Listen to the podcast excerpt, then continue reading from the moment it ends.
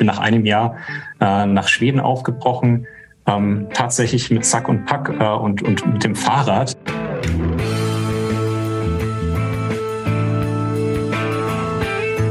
Hierhin gehört Oldenburger Wissensschnack.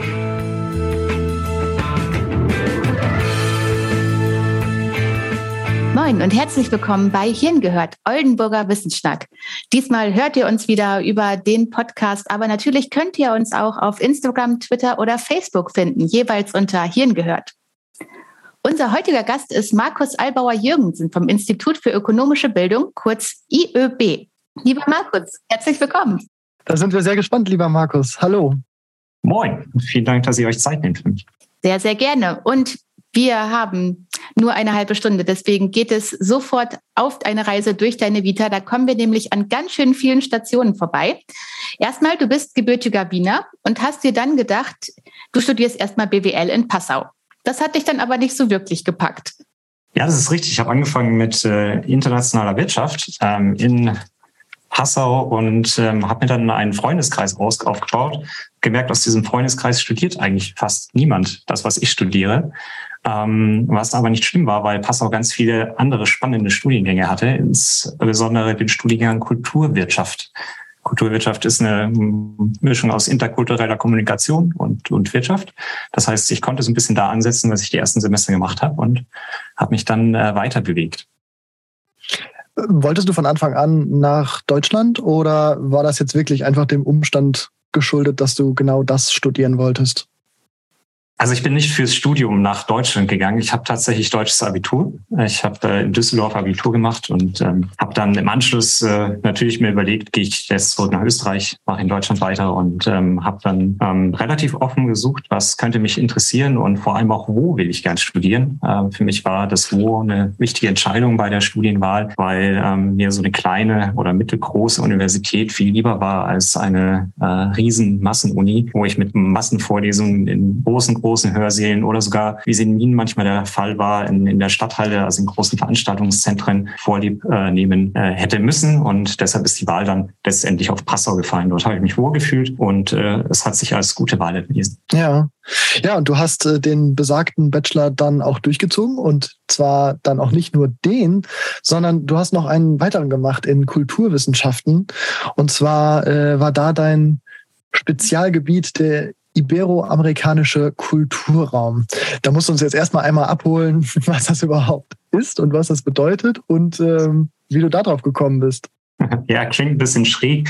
Ähm, der Studiengang äh, hieß Kulturwirtschaft, International Cultural and Business Studies. Und äh, innerhalb dieses Studiengangs hatte man die Wahl zwischen verschiedenen Kulturräumen. Der südostasiatische war beispielsweise einer, der ähm, Anglo-Kulturraum, einer, der auch sehr beliebt war und eben der iberoamerikanische Kulturraum. Das heißt, äh, man hat sich konzentriert auf Regionen, in denen Spanisch oder Portugiesisch gesprochen wird, also die iberische Halbinsel oder eben Südamerika und Mittelamerika. Daher der Name Iberoamerikanisch. Dieser Kulturraum hat dann auch den Ausschlag gegeben über die Fächerschwerpunkte, äh, also beispielsweise Geografie mit dem Länderschwerpunkt oder eben auch Geschichte zu diesem und in diesem Kulturraum und auch meine Auslandsstationen, die sich daran orientiert haben. Wo bist du dahin gereist? Ich habe im Rahmen des Studiums ein Auslandssemester in Brasilien gemacht, an der ähm, Universität in Salvador da Bahia, also im nördlichen Teil Brasiliens. Und das war eine sehr schöne Erfahrung für mich. Ja, das glaube ich dir. Und mit dem zweiten Bachelor in der Tasche war dein Masterplan dann auch gefasst. Zwei Jahre nach Oldenburg, um Nachhaltigkeitsmanagement zu studieren und dann wieder weg. Das hat sich dann aber auch ganz anders ergeben, denn du bist nochmal nach Schweden gegangen. Was ist da passiert? Ja, Masterplan hört sich wirklich so an, als hätte ich mir das so gut überlegt. Nein, äh, tatsächlich war es so, dass, ähm, dass ich mir die Frage gestellt habe, wo kann ich denn einen Master machen, der sich mit nachhaltigem Wirtschaften auseinandersetzt. Das war ein Schwerpunkt, der sich entwickelt hat während des Bachelors, der einfach mein Interesse geweckt hat. Ich habe äh, dann versucht, diese Verknüpfung Wirtschaft, Nachhaltigkeit ähm, auch an meinen Studienort anzupassen. Und mittlerweile gibt es ja ganz viele Studiengänge, die eine Kombination dieser beiden Themen beinhalten. Damals war es leider nicht so. Im deutschsprachigen Raum war es eine Handvoll und die drei Universitäten, die ich in Deutschland zur Auswahl hatte, waren damals Kassel, Lüneburg und Oldenburg. Ich war in Lüneburg schon eingeschrieben, bin dann äh, nochmal nach Oldenburg gewechselt und äh, habe mir gedacht, okay, äh, jetzt hast du lang gebraucht mit dem Bachelor, jetzt machst du es aber auch zügig fertig, zwei Jahre und raus, äh, wie du es gerade so schön äh, eingeleitet hast, Bianca. Das war der Plan, äh, der äh, natürlich wie schon der erste Plan mit dem Bachelor, da hatte ich das gleiche vor, schnell fertig werden und dann ähm, den Berufseinstieg schaffen, der wieder nicht funktioniert hat. War aber gar nicht schlimm, weil, wie du gesagt hast, die nächste Station hat mich dann nach äh, Schweden gebracht. Ich habe in Schweden die Möglichkeit gehabt, den ja eher ökologisch orientierten Nachhaltigkeitsschwerpunkt äh, hier in Oldenburg nochmal zu ergänzen mit einer sozialen Komponente. Äh, der Studiengang in Schweden hatte einen Schwerpunkt auf, auf Change Management, auf, auf Personalthemen. Äh, das hat super reingepasst und weil es so gut reingepasst hat, habe ich auch den Studiengang in meinen Oldenburger Studiengang reingepasst, im wahrsten Sinne des Wortes. Also ich bin nach einem Jahr äh, nach Schweden aufgebrochen, ähm, tatsächlich mit Sack und Pack äh, und, und mit dem Fahrrad, äh, weil ähm, ja, Auto, Auto habe ich keins, äh, wollte ich damals nicht haben, will ich immer noch nicht haben ähm, und habe dann einen Fahrradanhänger vollgepackt mit äh, meinen Habseligkeiten und bin dann nach Schweden an die Uni Lund äh, gefahren und habe dort auch tatsächlich die erste Woche im Zelt verbracht, äh, weil ich keine Wohnung hatte äh, zu Beginn des Studiums, habe dann aber relativ schnell was gefunden und habe dann ein Jahr in Lund eingeschoben. Schön. Schöne Geschichte. Ich würde gerne jetzt das Foto dazu sehen. Wie lange hast du gebraucht nach Lund? Wie lange habe ich nach Lund gebraucht? Ich habe, ähm, glaube ich, nur zwei Tage gebraucht. Ich bin mit dem Fahrrad erstmal von Oldenburg nach Bremen gefahren, habe in Bremen dann eine Abkürzung genommen. Ich habe mich äh, mit dem Zug dann von Bremen äh, nach Hamburg weiter bewegt, ähm, weil ich es an dem Tag noch schaffen wollte bis Travemünde zum Fähranleger. Mhm. Ähm, das hat auch gerade so geklappt. Ich bin dann nach Mitternacht angekommen, äh, nachdem ich aber auch eine Nacht äh, erstmal in Hamburg verbracht habe. Ja, und dann ähm, bin ich von Travemünde aus mit der Fähre nach Malmö und von Malmö dann die restliche Strecke, das war dann nicht mehr so weit, wieder mit dem Fahrrad weiter. Also ein bisschen geschummelt habe ich. Äh, diese Teilstrecke äh, Bremen-Hamburg war dabei. Ähm, hätte ich ein bisschen mehr Zeit mitgebracht, dann hätte ich das auch gerne noch gemacht. Aber äh, letztendlich war ich ganz froh, dass ich angekommen war, weil äh, mit ein bisschen Gepäck ähm, ist das schon eine ganz schöne Strecke auch. Ja, das war ja dann schon Abenteuer genug. Ähm, als du dann in Lund in Schweden fertig warst, bist du mit äh, vier akademischen Abschlüssen im Gepäck dann aber doch mal rausgegangen aus der Uni und zwar rein in ein Startup nach Frankfurt. Wolltest du einfach was, äh, was anderes sehen, mal was anderes machen? Wolltest du eigentlich komplett raus oder war dann immer der Plan, auch irgendwann mal zurückzukommen an die Uni? Ja, es ist lustig, wie sich das manchmal ergibt und, und äh, im Nachhinein hört sich das an, als hätte ich mir einen Plan gemacht und, äh, und versucht, diesen Plan zu verfolgen. Teilweise war es auch so, teilweise hat es geklappt, teilweise nicht so gut. Tatsächlich bin ich, nachdem ich in Lund war, nochmal ähm, für anderthalb Jahre, glaube ich, zurück nach Oldenburg ähm, gegangen, weil ich hatte da ja auch noch einen Master zu beenden und bin danach äh, nach Frankfurt äh, weitergezogen. In Frankfurt war es so, dass ich äh, dort die Möglichkeit hatte, auch mit Hilfe eines europäischen Programms ähm, im Rahmen von, äh, von Climate Kick einzusteigen in ein Startup, das sich mit Nachhaltigkeitsthemen in der Stadt Frankfurt beschäftigt hat. Ähm, ich war damals geografisch überhaupt nicht festgelegt. Für mich war Oldenburg eine Zwischenstation äh, für das Studium ähm, auch das hat nicht geklappt, wie man sieht. Und ähm, habe dann äh, zwei sehr spannende Jahre in Frankfurt verbringen können, ähm, habe mich ausprobiert, habe mich ausgetobt, ähm, bin an meine Grenzen gestoßen, die ich als äh, Studierender nicht dachte zu haben in manchen Bereichen. Und ähm, ja, bin danach ähm, wieder äh, mit der Erfahrung im Gepäck zurück nach Oldenburg gekommen, zurück an die Uni gekommen. Magst du das ein bisschen ausführen? Wo bist du genau an deine Grenzen gekommen? Ähm, ich war immer ein sehr, wenn man so will, idealistischer Student. Also ich ähm, habe studiert, weil ich immer noch dachte, da, da, da fehlt noch was. Da, da, da muss, ich muss noch was, ich muss noch was dazulernen, ich muss noch äh, mich noch weiterentwickeln in dem und dem Bereich. Und dann äh, habe ich natürlich mich über verschiedene Praktika auch, äh, auch in der Wirtschaft ausprobiert und äh, zu schauen, okay, wie, wie weit kommt man mit dem, was man gelernt hat. Das, äh, das hat mich an, an meine Grenzen gebracht. Was meine ich damit? Auf bestimmte Sachen wird man dann vorbereitet. Und die Aufgaben, die dann dazugekommen sind, war, äh, war der Kontakt in die Stadt, der Kontakt in die Politik, der Kontakt in, äh, mit, mit kleineren Unternehmen. Ähm, und ähm, in dem Prozess habe ich dann auch einfach gemerkt, was kann ich gut und was kann ich nicht so gut. Und äh, dieses, äh, diese Kontaktaufnahme, die, äh, das Einwerben, die Akquise, wenn man so will, ähm, das war, war ein Thema, was, äh, was mir damals nicht so viel Freude bereitet hat. Das hat jetzt weniger was mit der Station zu tun oder mit der, mit der Stadt Frankfurt, ähm, sondern vielmehr mit, ja, mit dem, was ich, was ich mitgebracht habe, was ich äh, mir zugetraut habe, was ich dann auch ausprobieren durfte und musste. Da habe ich dann einfach für mich gemerkt, hm, meine Stärken ähm, liegen vielleicht in einem Bereich, der äh, der auch im, im wissenschaftlichen Bereich liegt, äh, nicht nur. Ähm, ich sehe mich eigentlich als, als eine Person, die auch kreativ äh, gerne tätig ist, als, als jemand, der, der schafft und, und auch in der Wirtschaft ganz gut aufgehoben ist. Aber ich habe eben auch gemerkt, dass, dass, mir, das, dass mir die Wissenschaft liegt ähm, und, und Spaß macht und Freude bereitet. Und ähm, letztlich ähm, hat für mich äh, mein bisheriger Weg hier in Oldenburg darin bestätigt und ich bin immer noch hier. genau, 2016 bist du zurückgegangen ans IÖB. Wie kam denn das genau?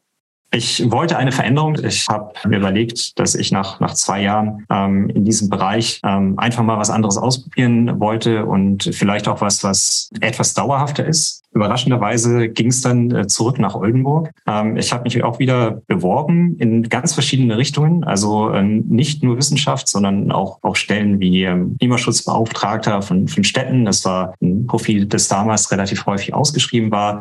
Das hätte mich noch interessiert, auch äh, im Nachhaltigkeitsmanagement von Unternehmen. und äh, dann hat sich hier etwas ergeben, was, was mich überrascht hat, nämlich der Aufbau des, äh, des OXLab, des Oldenburger Experimentallabors Ökonomische Bildung. Und äh, da habe ich gemerkt, ich kann Wissenschaft verbinden mit einer kreativen Aufgabe, mit der Entwicklung von Konzepten, ähm, eine Mischung, die, die mir immer schon gut gefallen hat, in einem Bereich, den ich davor eigentlich nicht kannte. Es geht so weit, dass ich zu meiner Studienzeit gar nicht wusste, dass das Institut für ökonomische Bildung in Oldenburg existiert. Das äh, habe ich dann erst gemerkt, als ich äh, von dieser Stellenausschreibung gelesen habe. Mhm. Es war eine sehr, sehr steile Lernkurve zu Beginn, als ich zurückgekommen bin. Und äh, mittlerweile fühle ich mich in dem Feld sehr wohl. Das ist sehr schön. Wir werden gleich noch hören, was genau das OxLab ist und worüber du promovierst und forschst. Aber natürlich muss zuerst die Frage kommen, auf diesen ganzen Stationen, die du da unter dich gebracht hast, was war denn da etwas, was du nicht unbedingt hättest mitnehmen müssen? Ein kleines Fettnäpfchen oder eine Anekdote, wo du heute denkst, das, das ist so ein kleiner, großer Fail. Ich habe meine erste Bachelorarbeit ziemlich in den Sand gesetzt. Ich habe mir in den Kopf gesetzt, dass ich was über Werte und Wirtschaft schreiben will. Mir ist aufgefallen, dass in der Wirtschaft viel über Werte gesprochen wird. Wertschöpfung, Mehrwert. Äh, man generiert irgendwie die ganze Zeit Werte und es sind immer monetäre Werte. Und ich bin mit dieser Begrifflichkeit einfach nicht zurechtgekommen. Ich habe mir gedacht, da, da muss es doch mehr geben als diesen engstehenden Wertebegriff. Und äh, ich habe versucht, eine Bachelorarbeit draus zu machen und etwas zu Werten in der Wirtschaft zu schreiben, bin aber damals an meine Grenzen gestoßen. Ich habe gemerkt, ich ähm, habe einfach den Einblick nicht in andere Disziplinen, ähm, die sich mit Werten beschäftigen, wie Philosophie oder auch dann letztendlich der Wirtschaftsethik. Ähm, ich hatte in meinem Studium zu wenig, als äh, dass ich eine gute Grundlage gehabt hätte, über diesen Begriff zu schreiben und habe mich dann für das relativ einfache Thema Nachhaltigkeitsberichterstattung damals entschieden, ähm, für, die, für die Bachelorarbeit. Das aber natürlich nach vielen Wochen und Monaten, in denen ich mich in eine andere Richtung bewegt hatte und gemerkt habe, irgendwann hier geht's nicht weiter, das ist eine Einbahnstraße ähm, für den Moment. Aber ich bin auch äh, so ein bisschen dickköpfig und ich habe das Thema nicht aus den Augen verloren. Und meine Masterarbeit in Oldenburg habe ich dann tatsächlich bei Annika Rehm und Nico Pech zum Thema Werte, Management äh, und äh, Wertschöpfung durch Wertschätzung, hieß damals der Titel, äh, dann auch äh, verfasst. Und da hat es dann geklappt. Schön. Also hast du aus dem Fail doch einiges dann auch gelernt. Es klingt eigentlich auch sehr nach Wissenschaft. Einbahnstraßen finden und dann zumindest vorübergehend andere Wege einschlagen und dann vielleicht, wenn die richtige Zeit und der richtige Ort gekommen ist, dann vielleicht dann nochmal anknüpfen. Und wir hoffen jetzt, äh, dass wir auch die Kurve kriegen wenn es um das Fachwort des Tages geht. Denn dafür ist jetzt wieder Zeit. Markus, welchen Begriff aus deiner Forschung hast du uns heute mitgebracht, den wir erraten dürfen? Ich habe euch mitgebracht das schöne Wort Performance. Performance äh, lässt mich natürlich, warum auch immer, natürlich als Biologe gleich an permeabel denken. Performance ist in meinem inneren Auge etwas Durchsichtiges, aber ist natürlich auch irgendwie an Performance gelegt. Deswegen würde ich mal sagen, das beschreibt die Transparenz von Lernprozessen, die man macht, wenn man ökonomische Bildung vermitteln möchte. Also nicht genau über das Wissen selber, sondern transparent zu machen, welche Wege man gemacht hat und welche Mittel man dafür verwendet hat. Wenn das irgendwie verständlich ausgedrückt ist. Oha, ja, ich habe es nicht so ganz verstanden, aber Vielleicht ja Markus. Ich weiß ja sei Dank, was einfach, ich meine. es, es, es wäre jetzt witzig, wenn das einfach komplett richtig wäre. Und ich es einfach nur nicht verstanden habe. Gut, ähm, ich sage, das geht so ein bisschen äh, in eine Richtung, über die wir gleich vielleicht auch noch sprechen. Es gibt äh, äh, in der Sozialpsychologie ja so ein bisschen die, die Diskrepanz zwischen äh, Einstellung und Verhalten, dass Leute absolut für Windkraft zum Beispiel sind, aber wenn es dann darum geht, äh, die, die Windkraftanlage in den eigenen Vorgarten zu stellen, dann vielleicht nicht mehr ganz so. Also da ist eine Diskrepanz dazu, wie die Leute denken, oftmals denken, was eigentlich richtig ist und wie sie sich dann dazu verhalten. Und dieses Verhalten, da bin ich jetzt bei der Performance, also bei der, bei der Performance auf, auf Deutsch, dass das vielleicht genau diesen Unterschied zwischen Einstellung und Verhalten darstellt. Markus, klär uns auf. Es war irgendjemand von uns nah dran? Wahrscheinlich gar nicht.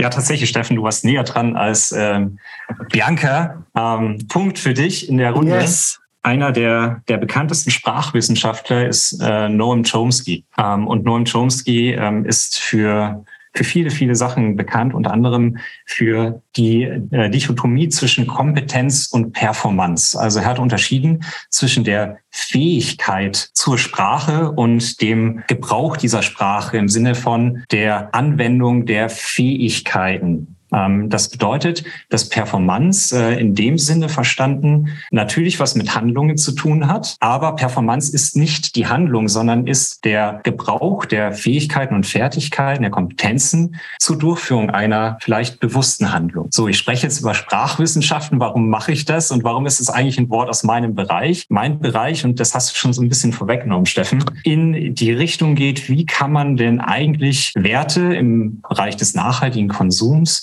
äh, übersetzen in Handlungen und warum fällt es uns so schwer, das manchmal zu tun? Es geht in Bildungsprozessen oft darum, Kompetenzen zu vermitteln. Ja, Fachkompetenzen, Urteilskompetenzen, äh, methodische Kompetenzen und so weiter. Wir gehen davon aus, dass junge Menschen, denen wir diese Kompetenzen vermitteln oder auch ähm, ältere Menschen natürlich in anderen Bildungsprozessen diese Werte dann entsprechend umsetzen. Das heißt, ihr späteres Handeln danach orientieren. Das heißt, das, was sie in der Schule gelernt haben, das, was sie sich an Wissen angeeignet haben, das, was sie an, an Werten mitgenommen haben oder an Urteilungskompetenzen erworben haben, dass sie das später dann auch übertragen können auf ihr eigenes handeln. Wir gehen davon aus, dass es so ist. Wir beobachten aber auch immer wieder, dass es uns schwer fällt, dieses Wissen und auch diese Fähigkeiten im Alltag anzuwenden. Äh, wenn wir beispielsweise ähm, Bio-Lebensmittel hernehmen oder Fairtrade-Klamotten, ähm, haben wir in Umfragen ganz hohe Zustimmungswerte zu beidem. Gleichzeitig ist aber der Marktanteil, insbesondere von Fairtrade-Kleidung in Deutschland, sehr, sehr gering. Das hat verschiedene Gründe. Ähm, einer dieser Gründe ist aber auch, dass wir sehr inkonsequent äh, sind darin, unser, unsere Einstellungen zu übersetzen in Handeln. Das heißt, es gibt eine kognitive Dissonanz äh, zwischen Werten und, und unseren Handlungen.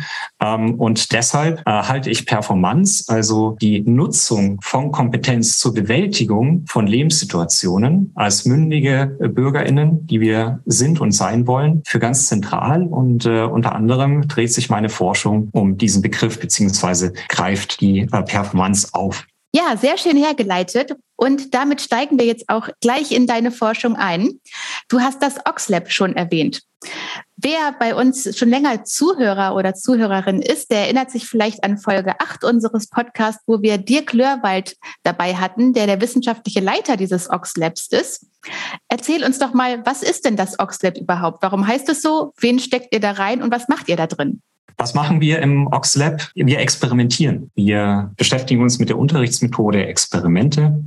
Experimente sind eine handlungsorientierte Methode, wo es darum geht, Entscheidungssituationen zu simulieren, also zu reduzieren und didaktisch anzureichern und damit in das Klassenzimmer oder eben in das Labor zu holen, sodass sich Lernende ausprobieren können. Sie werden vor Entscheidungssituationen gestellt. Ähm, diese Entscheidungssituationen können im Bereich der, der Entscheidungstheorie liegen, können im Bereich der Spieltheorie liegen. Manchmal sind es auch Entscheidungssituationen, die Märkte beispielsweise beispielsweise oder Organisationsformen simulieren ähm, und treffen in diesen Settings Entscheidungen. Das heißt, und wenn eine Schulklasse bei euch vorbeikommt, dann setzt sie sich dahin und ihr stellt die dann vor Entscheidungen, macht ein Experiment. Von welcher Altersstufe reden wir hier? In Niedersachsen sprechen wir vor allem ähm, über SchülerInnen ab der achten Jahrgangsstufe aufwärts. Also sowohl für die Sekundarstufe 1 als auch für die Sekundarstufe 2 haben wir hier Angebote, natürlich differenziert nach Altersstufen und nach Themen. Das heißt, das wäre jetzt so ein Entscheidungsexperiment, vor die sich die Schüler dann gestellt sehen? Ja, beispielsweise haben wir jetzt in einem Projekt ähm, entwickelt verschiedene Experimente zum nachhaltigen Konsum. Die Teilnehmenden sollten dann immer zwischen zwei Optionen wählen, wobei sich die beiden Optionen in verschiedenen Kriterien etwas unterschieden haben. Unter anderem war das der Preis oder war das die, die Qualität, äh, die technologischen Eigenschaften beispielsweise beim Smartphone-Kauf. Ähm, und es wurden auch immer Nachhaltigkeitskriterien drunter äh, gemischt unter diese äh, Entscheidungsoptionen. Und am Ende werden dann die Ergebnisse miteinander verglichen. Ähm, das allein macht jetzt noch kein Experiment aus. Das Experimentelle daran ist, dass wir bei diesen Entscheidungssituationen einen Parameter äh, leicht verändert haben und die Gruppe dann in zwei aufgeteilt haben. Das heißt, dass beispielsweise bei einem Experiment zu einem City-Trip, ähm, zu einem Städtetrip, wo sich die SchülerInnen entscheiden sollen zwischen entweder der Variante Zug, dauert ein bisschen länger, ist die nachhaltigere Variante, oder Flug, geht schneller, ähm, entscheiden mussten und wir in den Anleitungstext Text einen kleinen Bezug darauf untergebracht haben, wie sich denn die, das Umfeld, das soziale Umfeld entscheidet. Äh, und über diese kleine Veränderung der Rahmenbedingungen der Anleitung können wir dann am Ende die Gruppenunterschiede gegenüberstellen und diskutieren, inwiefern das auf diese Veränderung zurückzuführen ist. Was wir in dem Experiment gemacht haben, ist der, die Diskussion des sogenannten ähm, Mitläufereffekts. Es ist ein ähm, Effekt, der der Verhaltensökonomik oder der Verhaltenstheorie zuzuordnen ist. Ähm, und äh, der hilft uns besser zu verstehen, äh, was uns in unserem Entscheidungsverhalten beeinflusst. Wenn ihr dieses Experiment durchführt, dann messt ihr in dem Moment ja lediglich die Einstellung. Also wir sind dann wieder bei diesem Problem, es kann eine gewisse Einstellung geben, aber resultiert das dann auch in einem bestimmten Verhalten? Also zunächst einmal ähm, muss man konstatieren, dass sich, dass sich Einstellungen äh, kurzfristig nicht verändern, auch nicht durch Interventionen, die wir durchführen ähm, über Experimente. Das heißt, wir gehen davon aus, dass die beiden Gruppen ähm, sich aufteilen in Lernende, die mehr oder weniger nachhaltigkeitsbezogene Einstellungen ähm, mit sich führen. Wir fragen auch bei den Experimenten in der Regel diese Einstellung nicht ab.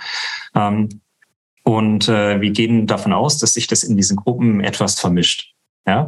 Ähm, müssen hier auch ähm, einen Unterschied machen zwischen den Lehr-Lernexperimenten, also diesen Unterrichtsexperimenten und Forschungsexperimenten.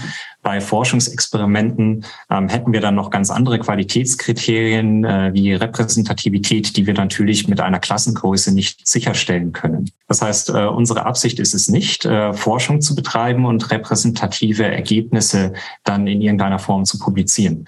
Was wir machen wollen mit diesen Ergebnissen, ist Forschungsansätze zum Anlass zu nehmen und zu reproduzieren, so dass sie im Klassenzimmer auch eingesetzt werden können. Wenn man so will, ist es eine Art des forschungsorientierten Lernens ähm, mit äh, klaren Abstrichen, ähm, also nicht forschendes Lernen, nicht der ganze Forschungszyklus wird durchlaufen, sondern bestimmte Aspekte. Man orientiert sich an den Ergebnissen von Forschung und äh, bereitet die auf. Gleichzeitig versucht man aber auch über die Situationen, die hier geschaffen werden, eine, eine, eine Offenheit in den Antwortmöglichkeiten einzuräumen. Das bedeutet, du hast völlig recht, wir messen hier kein Verhalten, ähm, aber was wir, glaube ich, schon machen, ist, wir bilden Handlungs- oder Verhaltensintentionen ab. Das, was äh, da rauskommt, sind ja. nicht Werte, sondern es sind äh, Verhaltensintentionen. Das Entscheidende ist äh, weniger die konkrete Option, die gewählt wurde, sondern das, was sich anschließt. Die Diskussion, die Entscheidungsbegründung. Wir reflektieren zusammen, welche Einflüsse gibt es, die auf diese individuelle Entscheidung wirken und welche Schlüsse ziehen wir aus dem kollektiven Ergebnis, also aus dem Gruppenunterschied. Das heißt, wir haben sowohl die individuelle Ebene, ähm, die wir äh, gut diskutieren können, als auch eben diese kollektive Ebene, die ähm, für uns ganz entscheidend ist, um beispielsweise diesen kleinen Unterschied, den wir eingebaut haben, die Auswirkungen des sogenannten Frames auf die Entscheidung herleiten zu können. Ja, also es geht euch quasi um den Aha-Effekt bei den Schülerinnen und Schülern. Die sollen dann nachher verstehen, ja, krass. Äh, der Unterschied in den zwei Gruppen lag jetzt nur an dieser kleinen Formulierung. Ich bin dem Mitläufer-Effekt zum Opfer gefallen. Jetzt weiß ich's und äh, vielleicht verhalte ich mich das nächste Mal anders wie du richtig sagst, äh, auf der einen Seite ja, wir brauchen auf der kollektiven Ebene diesen Aha-Effekt, ähm, um zu sehen, das hatte wirklich einen Einfluss auf meine Entscheidung. Gleichzeitig äh, dürfen wir den aber nicht zu hoch setzen, sondern ganz, ganz entscheidend für mich ist auch die Reflexion der eigenen Entscheidung. Das war mir wichtig. Das, das entspricht meinen Werten oder wenn ich drüber nachdenke, hätte ich mich jetzt vielleicht nochmal anders entschieden. Also diesen Prozess nochmal zu durchdenken und zu reflektieren, das ist etwas, was wir, was wir transparent machen wollen. Äh, wir wollen Anlässe schaffen, bewusstere Entscheidungen zu treffen.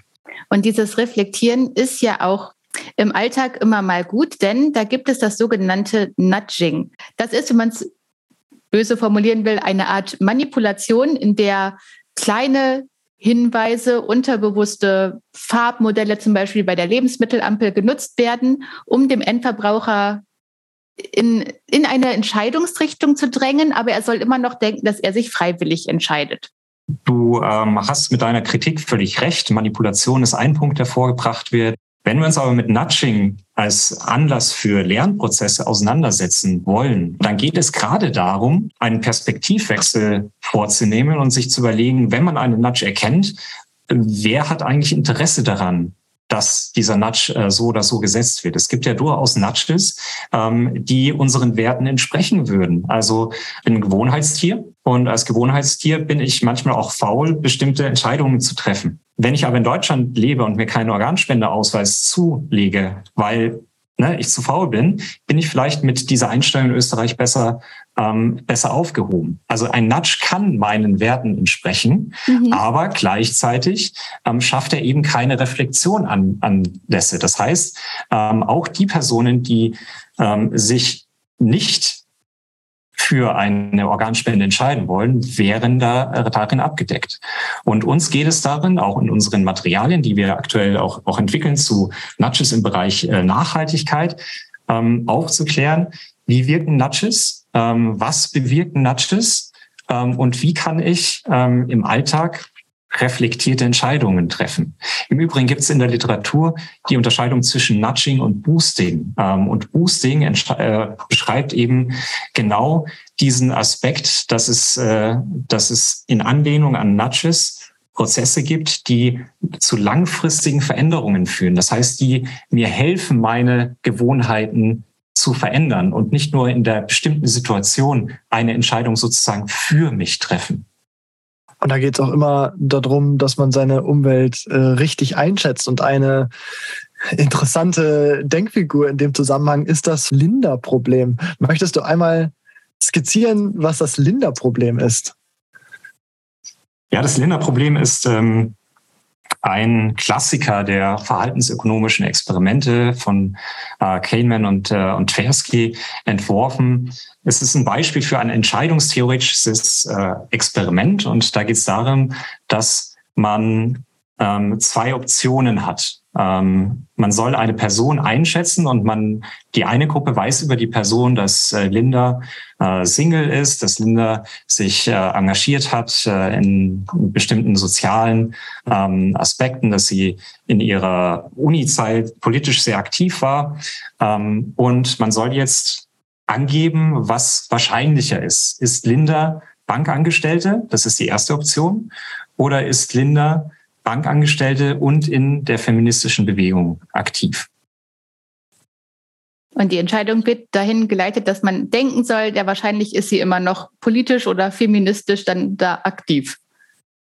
Ja, tatsächlich deuten die Ergebnisse genau darauf hin. Ähm, die meisten Menschen assoziieren mit der ähm, Vergangenheit von Linda, ähm, dass, dass es wahrscheinlicher ist, dass sie zusätzlich zu ihrem beruflichen Status als Bankangestellte eben auch in der feministischen Bewegung aktiv ist. Ähm, man nennt das die sogenannte Repräsentativitätsheuristik. Ich versuche von Eigenschaften ähm, einer Person, die mir bekannt sind, auf andere Eigenschaften dieser Person äh, zu schließen, unabhängig davon, ähm, ob ich die Person kenne und ob die Eigenschaften möglicherweise dann äh, so aussagekräftig sind, dass ich diese Einschätzung vornehmen kann. Die Frage ist aber tatsächlich, was ist wahrscheinlicher? Und die Wahrscheinlichkeit eines einzelnen Ereignisses ist immer höher als die Wahrscheinlichkeit eines kombinierten Ereignisses. Mhm. Und auch da stellt man sich die Frage, was hat das denn eigentlich mit ökonomischer Bildung zu tun? Weil das ist so ein, so ein klassisches psychologisches Phänomen. Ne? Wir sprechen von Heuristiken, von Näherungsverfahren, wir sprechen von Biases, also von systematischen Verzerrungen, Abweichungen von rationalem Verhalten. Ähm, und ähm, diese sogenannten Biases und Heuristics äh, sind Teil der Verhaltensökonomik und vielen Entscheidungssituationen, äh, beispielsweise im Bewerbungsgespräch, unabhängig davon, auf welcher Seite man sitzt, ähm, trifft man Entscheidungen mit begrenzten Informationen. Und selbst wenn wir alle Situation, Informationen hätten, wären wir in unseren Entscheidungen nur begrenzt rational. Wir nennen das Bounded Rationality. Und mit dieser Bounded Rationality äh, müssen wir aber dennoch Entscheidungen treffen und wir lassen uns beeinflussen von bestimmten Faktoren, von dem Aussehen, von dem Namen, von den Eigenschaften der Person, die uns bekannt sind ähm, und treffen damit mehr oder weniger gute Entscheidungen. Näherungstechniken helfen uns, Entscheidungen zu treffen, können aber auch davon abhalten, dass wir bewusste und reflektierte Entscheidungen treffen. Und selbst da ist man dann an dem Punkt, um jetzt wieder von der äh, naturwissenschaftlichen Perspektive zu gucken, dass ja sowieso jede Realität und Beobachtung sowie Reflexion immer subjektiv ist und gar nicht wirklich objektiv wahrgenommen werden kann. Ein weiteres Thema aus unserem jetzigen Alltag, über das ich noch gerne sprechen möchte, nämlich die aktuelle Energiekrise. Wir stehen jetzt vor dem Winter und äh, seit mehreren Monaten ähm, diskutieren wir hier in Deutschland, aber natürlich auch überall sonst darüber, äh, was das auch mit uns als Gesellschaft macht, wenn wir uns quasi kollektiv darauf verständigen, Energie zu sparen. Glaubst du aus, aus deiner Sicht heraus, dass wir die Chance haben als Gesellschaft, dass uns das vielleicht auch zusammenschweißt? Ich glaube, dass äh, diese Krise für viele Menschen eine unmittelbare Bedrohung darstellt, ähm, die auch mit, mit Ängsten verbunden ist, auch mit existenziellen Ängsten und dass wir sehr vorsichtig sein müssen, die Krise nur als Chance darzustellen. Aber ähm, beides schließt sich sozusagen nicht aus. Es ist ähm, eine Situation, wo wir uns umstellen müssen, wo wir unsere Gewohnheiten vielleicht anpassen äh, müssen oder vielleicht auch wollen, indem wir ähm, uns Gedanken machen über unsere Einstellungen, unser Konsumverhalten. Es ist, es ist auch eine Chance, darüber nachzudenken, äh, wie unsere bisherigen Gewohnheiten waren ähm, und welche Auswirkungen diese Gewohnheiten haben. Also was wir damit auf auf das Kollektiv äh, hochgerechnet beisteuern können und was nicht. Das heißt, ähm, ich finde, es ist eine sehr lehrreiche Zeit und ähm, ich glaube, dass wir in dieser Zeit sehr gut sehen, wie man mit einer Mischung aus Appellen und Anreizen ähm, Verhalten, aber auch Einstellungen von BürgerInnen verändern kann. Wir sehen also, dass ähm, bestimmte Aspekte, die wir auch im Bildungsbereich an Schulen ausprobieren, sich ähm, über die Schulzeit hinaus natürlich fortsetzen. Diese Energiekrise, die sich, die sich jetzt abzeichnet, hält trotz all der Bedrohungen, die sie gefühlt oder tatsächlich mit sich bringt, eben auch Chancen bereit, und wir werden darauf vorbereitet. Noch schöner wäre es natürlich, wenn wir äh, bereits in der Schule darauf vorbereitet würden ähm, und wenn wir äh, nicht erst ähm, in Krisenzeiten damit konfrontiert sind, wie unser Entscheidungsverhalten den beispielsweise im Bereich des Energiekonsums aussieht. Genau, dann bleibt zu hoffen, dass genug Bürger mündig genug sind, um eine reflektierte Entscheidung zu treffen. Genau, genau so lassen wir das einfach mal stehen. Lieber Markus, vielen Dank, dass du heute bei uns warst. Wir haben wieder sehr viel gelernt. Und wem diese Folge hier gefallen hat, der sollte unbedingt noch in Folge 8 unseres Podcasts reinhören. Denn da hatten wir schon mal Dirk Lörwald vom IÖB zu Gast. Genau, auch ich bedanke mich dass du da warst, lieber Markus, aber auch, dass ihr da draußen wieder zugehört habt. Ihr habt euch hoffentlich auch bewusst und mündig dafür entschieden, so wie ihr euch vielleicht dafür entscheidet, auf Twitter, Facebook oder Instagram vorbeizuschauen. Aber für heute sagen wir Dankeschön. Wir hören uns in vier Wochen wieder, wenn es heißt Hingehört. Oldenburger Wissensschnack.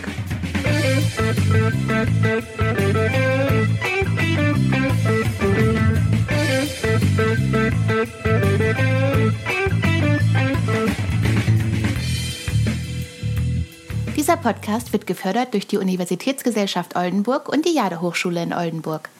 Er ist eine Initiative des Oldenburger Netzwerks Wissenschaftskommunikation, zu dem sich verschiedene regionale Forschungsinstitutionen verbunden haben. Dazu gehören die Jade Hochschule Wilhelmshaven Oldenburg-Elsfleth, die Kai von Ossietzky Universität Oldenburg mit dem Zentrum für Lehrkräftebildung, Didaktisches Zentrum und dem Forschungszentrum Neurosensorik, das Deutsche Forschungszentrum für Künstliche Intelligenz, das Schlaue Haus Oldenburg das Office, Institut für Informatik, das European Science Communication Institute und das Oldenburger Energiecluster OLEG e.V.